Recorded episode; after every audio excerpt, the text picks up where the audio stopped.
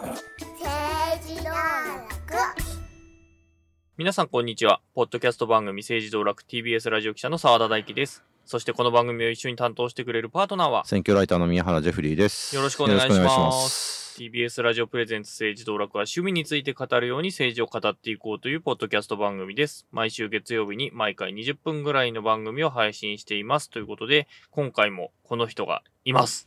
はい、TBS ラジオの矢ヶ崎です。よろしくお願いしまおす。願いしよろまくおす。願いします。矢ヶ崎さんファン多いんですよ。ありがとうございます。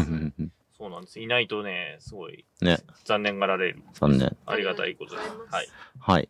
ということで、あの、ちょっとまた一つご報告なのかなっていうのがあって、あと TBS ラジオであ新たなポッドキャスト番組うがんできまして、えータイトルが週刊アメリカ大統領選うん2024という番組が、えー新年からですかね。 そうですね。えっ、と、8日ぐらいから始まったかな。はい。はい、1月4日からスタートしてました。うんで、出演してるのは JNN、TBS のワシントン支局長の樫本さんと、えー、涌井記者はいという2人で、えーまあ、2人ともまあアメリカの特派員なんですけども、その2人が取材している、え1年間、うんそのアメリカの、ね、大統領選は1年かけてやるということで、えー毎週更新していくと、土曜日の朝とかですよね。そうでに更新されるということなんですけれども、聞いてくださってる方はわかるかもしれないんですけど、オープニングの言い回しがすげえ似てるという。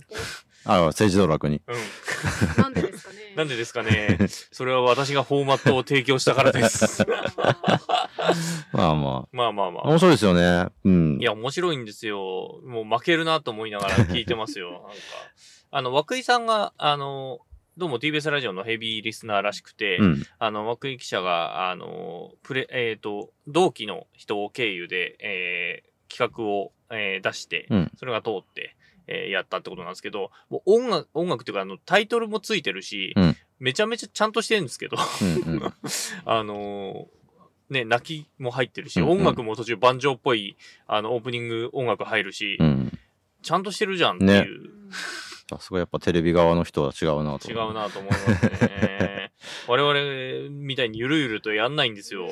で、その結果ですね、あの、穏やかだったポッドキャストランキングのあの政治部門に激震っていう ことで、我々と、あの、ね、正論チャンネルで、あの、うんぬくぬくと生活してた、 あの、あのあれと、そうそあう。の政治部門が、あの、このアメリカ大統領選2024が ドーンって1位に入ってきて、うん。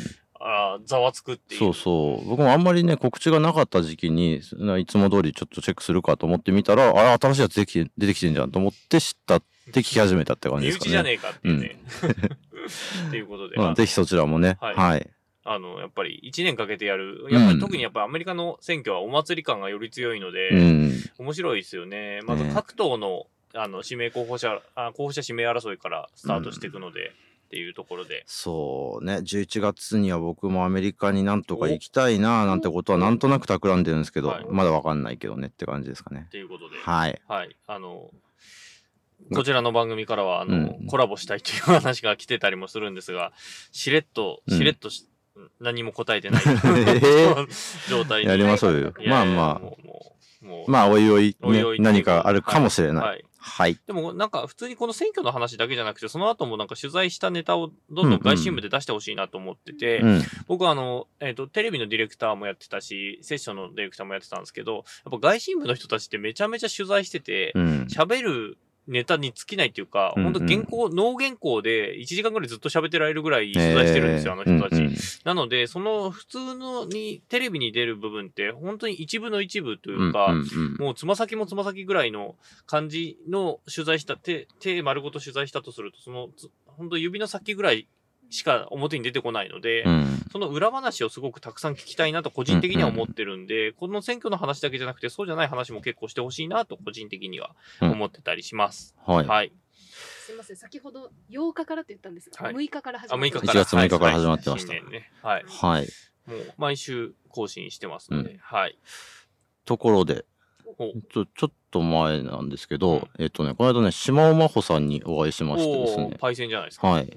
で、どこかっていうと、あの、美術展でああったんですよ。おー何かっていうとねあの遠藤香織さんっていうアーティスト今結構売れてるアーティストがいるんですけどそれが沖縄県立芸大の卒業生でもともとテキスタイル染色とかやってたのかな、うんで結構最近ではもう美術館で個展するぐらいの、あのービッグネームになってきててでその、まあ、展示が近くであるたびに行ってたんですけどそこで、あの今回トークゲストで島尾真帆さんですってあってうんこれは行かなきゃと思って島尾真帆さん僕の高校の先輩でもあるので、って感じで覗きに行ってえっ、とまああったっていうお話です。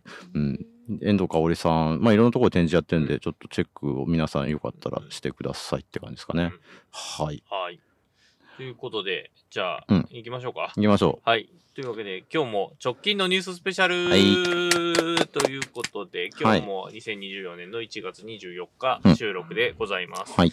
はい。前回は、あの、安倍派の、えー、パーティー券問題というか自民党の話をずっとしてたんですけど、うんまあ、今日はちょっとそれ以外の話もと思ったんですけど、その一発目がいきなりまた自民党の議員の話なんですけど、えー、元自民党の、えー、前、前法務副大臣でいいのかそまうだです前かなそうです。はい。えー柿沢水戸さんという方が、はいえー逮捕をされたうんんですね、うんで、その後に起訴もされてってはいいうことまであったよということですね。はい。で、なんでかっていうところをもう一回、何回もこうこの番組ではも うもうまあよちょ4回目ぐらいだと思常うん連でですすけど、ね。はいはい。振り返っていくと、えーこれは宮原さんかな。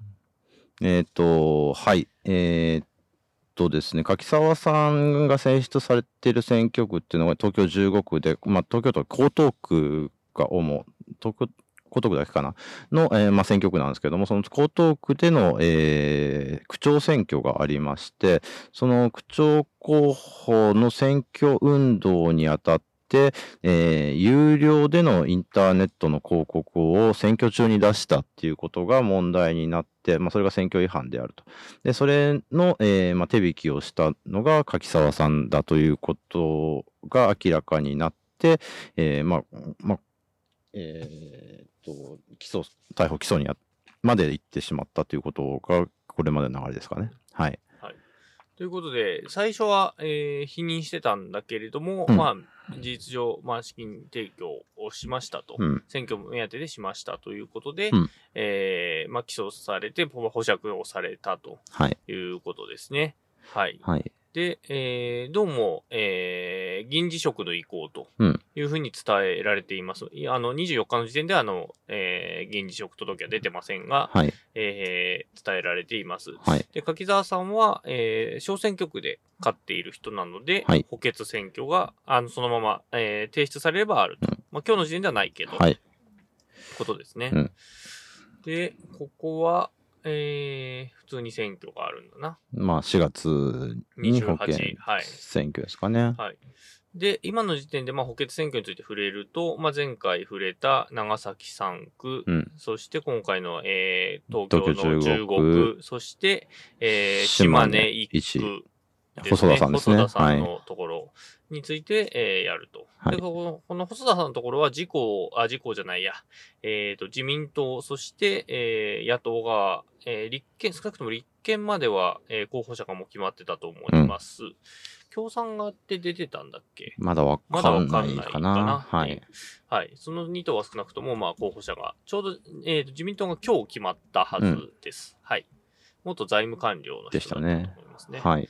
で、えー立憲は元職ですね。はい。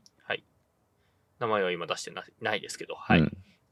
だとな思感いじますかな。はい。はい。っていう感じになりますということで、まあ本当にこの1、2年で議員辞める人めっちゃ、あの、捕まって いなく、いなくなったりっていう人が結構多かったですよね。その浦健太郎さんも実はまだ1年ちょっとしか経ってないんですよね。ああ、そっか議員辞職し。て千から葉ですね。千葉の人で、えっ、と、麻生、麻生さんのまうあ、ん側近の人だったんですけど、うんあの、この人は個人の政治資金パーティーのお金をのちゃんと載せてなくて、うん。えー飲み代とかいろんなのに使ってたっていうのがバレて、うん。えー今、えっ、と、辞めてこ、えー公民権停止処分を受けていると。この人はまあ辞職、ですね議員辞職をしたんですね、自らね。罰金刑だったのかな。そうですね。そうですねはい。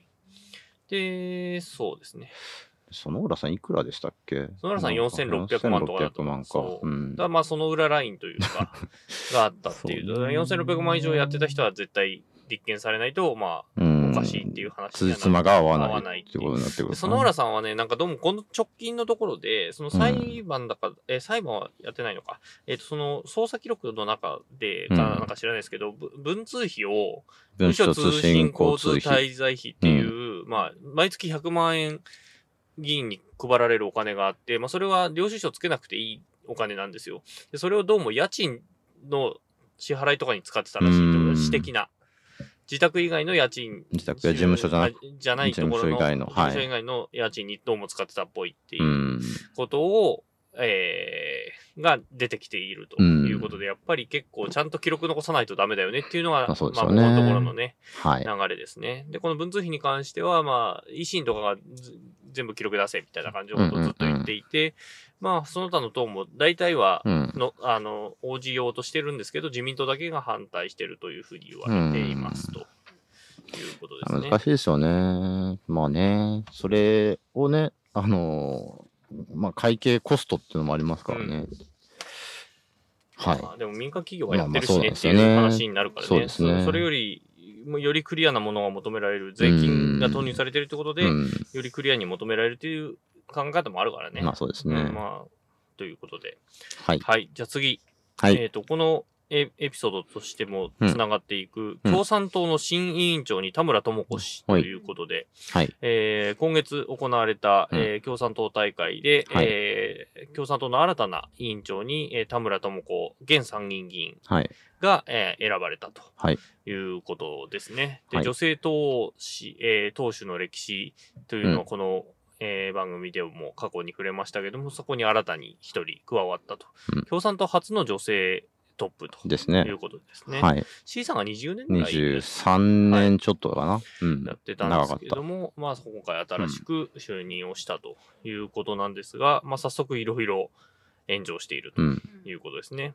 これによって、現職で一番長く務めている国政政党の党首は誰でしょえっ、と、多分、あうんの人だよね。山口夏夫さんじゃないですか。う森下夏夫さん。うん。うん98年とかからもえう、あ、違うか。2000何年か。でえっ ?C さんがお2000年なので。あ、そっかそっか。もっと後か。お太田昭宏さんが負けた時だから、 9 2009年かな。 9年からかうな。ん。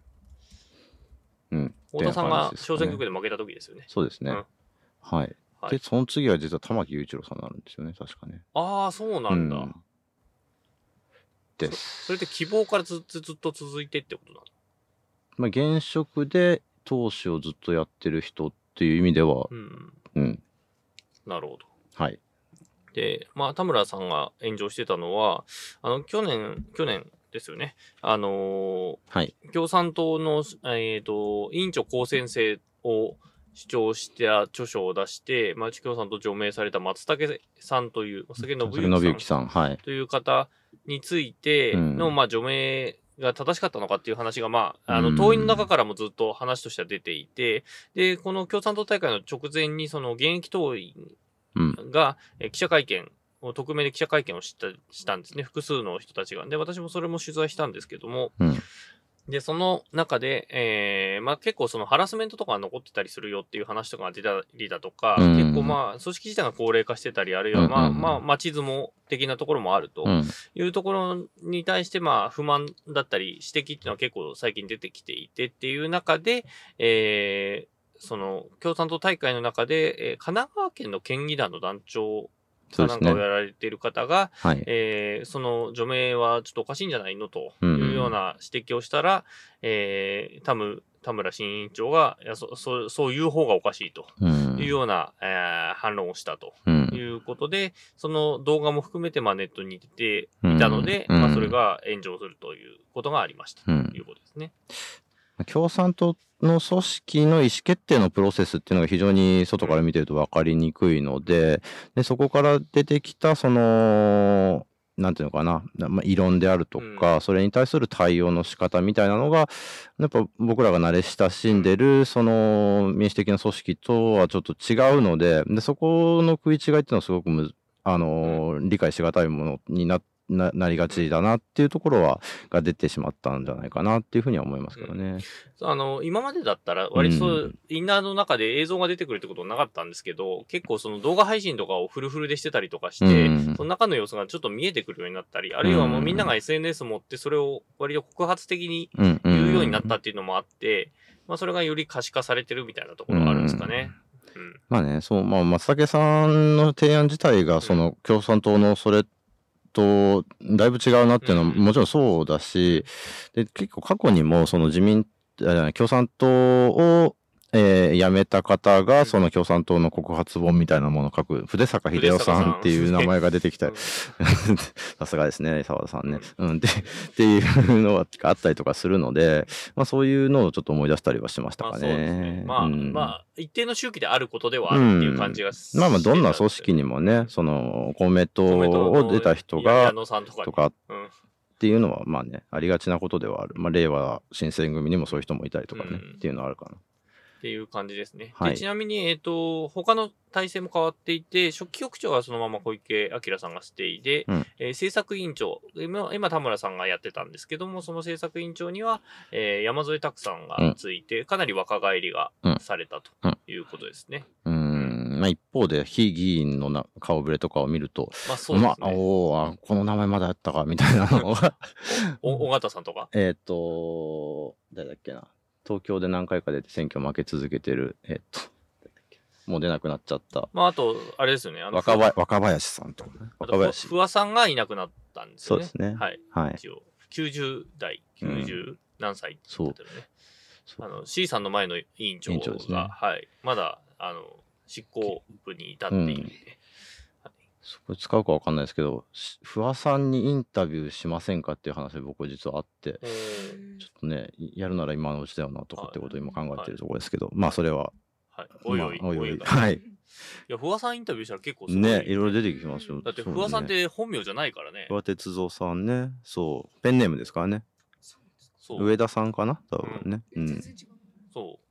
あの、共産党って昔、昔ですよね。あの、要するに活動家ネームみたいなのがあって、うん本名じゃないっていう時期があって、そうまあまあ別に共産党だけじゃなくて、左翼活動系の人たちの中も割とそういう話があったんですけど、うん、上田浩一郎さんで兄弟が議員やってったんですよね。うんうん、とか。っうん、っていう。話もあはいります。。そんな、はいそんな共産党エピソードはいまあ共産党の動きがあって、でっていうことですね。だから、で、田村さん今参議院なんですけど、多分、次衆議院があったら、えっ、と、衆議院の東京選挙区から出るのかなでだと思のでっていう話になってますね。はい。ははい。い。ということで、っていうことですね。はい。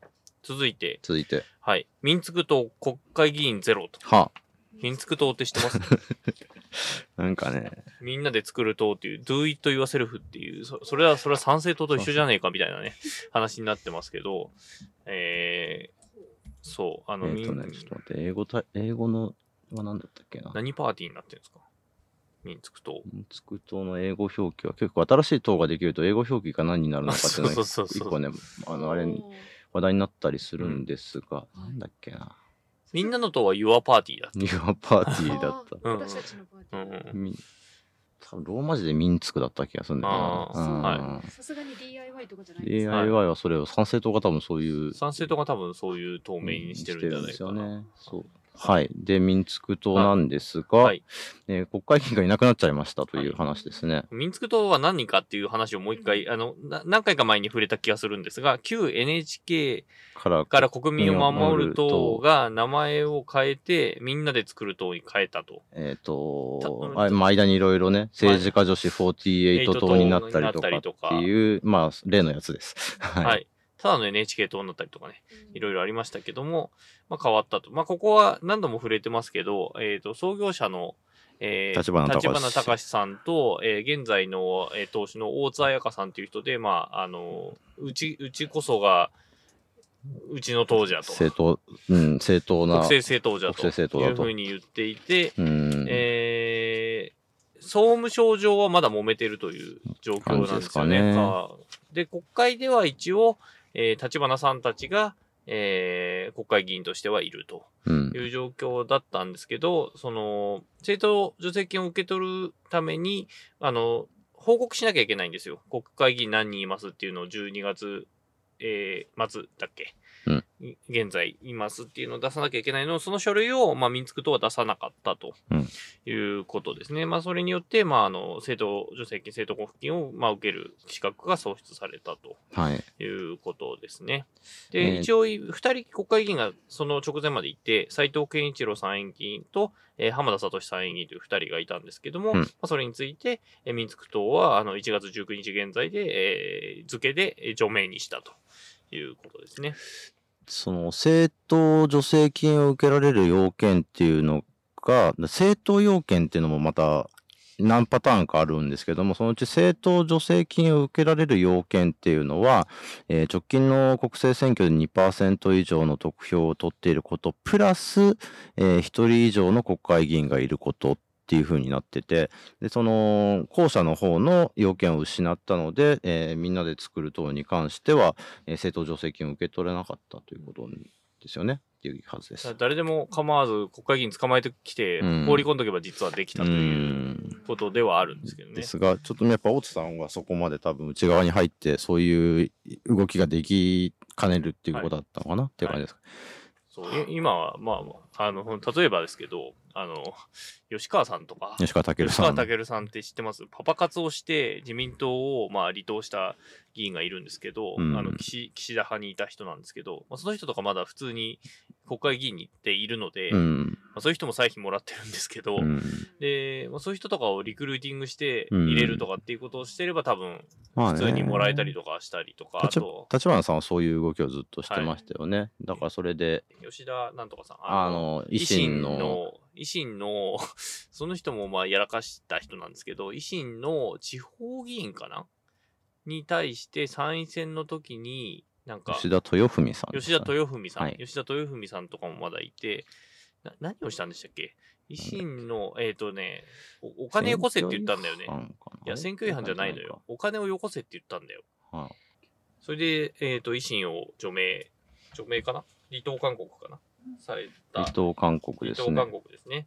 された人とかもまだ国会議員でいるので、うん。まあ、そういう人をリクルーティングして入れちゃえばできたんですけど、まあ、立花さんとかそういうことを結構やっていて、うんうんあの、うん元維新の、えー、と丸山穂高さんをはいリクルートしたりとかとかしたりしてたんですけど、まあ、そういう、ある種ルールを分かった上でうん動くってことが、まあ、大津さんはちょっとで、大津さん及びその周辺の人はできなかったということですね。まあ、それが良いのかっていう問題は別問題としてあってということですけどね。ちなみに、ミンツクスラッシュザコラボレーションパーティーだそうですね。あザ・コラボレーションパーティーなんだ。はい。はい。はい、そんなそうです。はい。はい。もう何やかんで20分になっちゃってるので、はいこの、このパートまでいっちゃいました。はい。はい。じゃあ、続いえっ、て、と、はい。日本維新の会、えー、室井邦彦参院議員死去とはいいうことで、えー日本維新の会の室井邦彦参院議員が、えー今月み、えーと、1月うん3日に、まあ、肝不全のため亡くなりましたということで、76歳ですね。で室井さん、あのー、兵庫県議を経て、えー平成15年の、えー衆院選で、当時の民主党から出てました。私も民主党の人として知ってたっていう感じなんですけど、まあ、その後に、えーまあ、お落ちたり受かったりしながら、えー日本維新の会に移って、で、参院選にまあ3回連続で当選してたうんということですね。で参議院の中では、みあの維新の中ではかなりベテランのそうですね。側に当選奇数で言うといたっていう方です。で、まあ、お亡くなりになったということで、ご冥福をお祈りしたいと思います。追悼演説はまだ決まってないのかな決まままっ、てなだいでですすねね。。はい。はい。で、その、この人は比例で当選してた人なので、うんえー維新の比例の辞典の人が受かるということで、はい。藤巻さんが、はい受かりました。えー、藤巻、たたけしさんかな藤巻たけしさんですね。はいはい。この人元職ですかね。元職です。はい。確か初当選はみ、えっ、と、みんなじゃなかったいや、あ、それは弟の方か。藤巻。藤巻さんもね、お兄弟国会議員なんです巻よ。一族、新興政治家一族って感じですよね。そううん。もともとはこの人、あのーえっ、と、外資券証券とかの債券トレーダーの人で、はい。はい。あの、トレーダーとか経済評論家的な立ち位置の人、た立ち位置として結構有名なうん人です。私もその国会議員になる前の方がむしろ知っているというう感じの人で、で、弟さんが、えっ、と、伊勢丹のカリスマバイヤーをされていて、うんで、その弟さんはみんなの党から確か初当選をしてますね。ると。で、藤巻さんも、まあ、まあ、債券トレーダーとして、今なな73歳なんですけど、まあ、有名でその後、維新維新が初当選一ですね新、旧日本維新のそ会う、って書い旧てあ日るね本維新か、ら維新の党行って、まあ、今のうんうん日本維新の会に移ってるんですけど、息子さんも国会議員なんですよ、そう維ですね新の。。うん。っていう感じ。健太さん、藤巻健健太太さんですね。はいはい。っていう信仰一族って感じですかね。そうですねうん。親族で3人も国会議員がうん。いるという。まあ、お父さんはお亡くなりになってしそまうっでたすけね、ど、おね。父さんすごい若いうちにお亡くなりになったんですけど、はい。はい。という方が戻ってきますと。戻ってきますとはいいうことですね。はい。続いて、はい。えー上田清さん、国民民主党会派離脱という。はい。渋いニュース、渋いニュー。スですね。これ誰が注目してるんです いかろいろこんだけバタバタしてる中でしれっと。 そうなんですね。上田清さんと上田は清とはっていう。 これもまたむずいですね。えっ、と、に初当選民、えっ、と、日日本本新新党どうかな1993年ですよね、うん多分ね。に初当選した、まあ、国会議員の人で、はいえーその後民主党に参加をして、9、9、99の民主党ですよね。本当の最初の民主党でしょこの人、多分。うん、そう、な、いや、ちょっと待って。あ93で日本新党初当選なんですけど、その前に新自由クラブで一回立候補歴があるとかあねー。そうか、そ新の自後由クラブね。自自民はい党に入って、はい自由連合にもいて、ああ、徳田虎雄の自由連合にもいて、おー、すごいな。まあ、で、ふでまあまあ、まあ、もろもろやった後に、あってえっ、と、埼玉県知知事事になって、埼玉県知事を三4期やって四ま期、すね四。期やって、で、その後もう一回国政参選議挙に行院議ってって員になで、参議院の埼玉選挙区ですよね。はい。から立候補して、まあ、当選をしたという人ですね。。その後、まあ、しばらく無所属だったんだけど、国民会派に入り、だったんですけど、まあ、何があったか、えーお辞めになったと。玉木代表の会見によると、まあ、一応、円満大会らしい という、円満離脱だと。 うん離婚みたいになってまよすくけど、わかんないですけどね。円満離婚ですみたいな感じになってまますけど、まあ、あの、離脱された。まあ、今後どうされるのか。やっぱ国会って一人でやれることって結構限られてきてしまうので、どっかの会派に入るっていう可能性があって、まあ、上田さんって二階さんとすごい仲いいんですよね。はいはいはい、だからまあ、二階さんと動くんじゃねえかって話はずっとあったんですけど、あ、まあでもまあ、どうなるかっていうとこですね。はいち。なみにその上田さんがそのさなんだっけな県知事を辞めて参議院に議員になったんですけど、まあ、そこ大野さんっていう方が、はいその元博さん元弘さんが、えー立候補しえー埼玉県知事に立候補して、まあ、当選するんですけども、はいそこに空いた分の補欠選挙に上田さんが出たんですけうどんその時の選挙がまた面白くてですねああ、あれでしょ上田さん対、えー NHK から国民の守ると立花隆さんの一騎打ちっていう選挙があったんですよあねあ、そうだ。 そうか。これ見に行きましたよそうねか。で、県知事選に青島健太さんが出てたんだよね。あそうでしたねそう。で、そそうそうのそ青う島健太さんは、その次の、えっ、と、参院選で維新から当選するみたいな。結構、行ってこい、行ってこいみたいになってるんですよね。そうなんですよねあのあの時の選挙ね。で上田さん対立花さんでだから上田さん側陣営もどう力を入れていい かがなんか微妙なところがすごい見てて面白かったです俺よも見に行ねった記っ憶があるな、あれ。うんうんてなうんこともありましたそう、無投票当選させないっていうことだったのかな。だったのかなまあうんはいはい。ということで、じゃあ、ここぐらいで一旦一旦切りこまこしょまうかでにしねましょ。うはい。はいということで、えー、政治道楽では、えー、皆さんの感想お待ちしております。えー、X では、ハッシュタグカタカナで政治道楽でつぶやいてみてください。また皆さんからのメッセージも募集しております。えー、アドレスは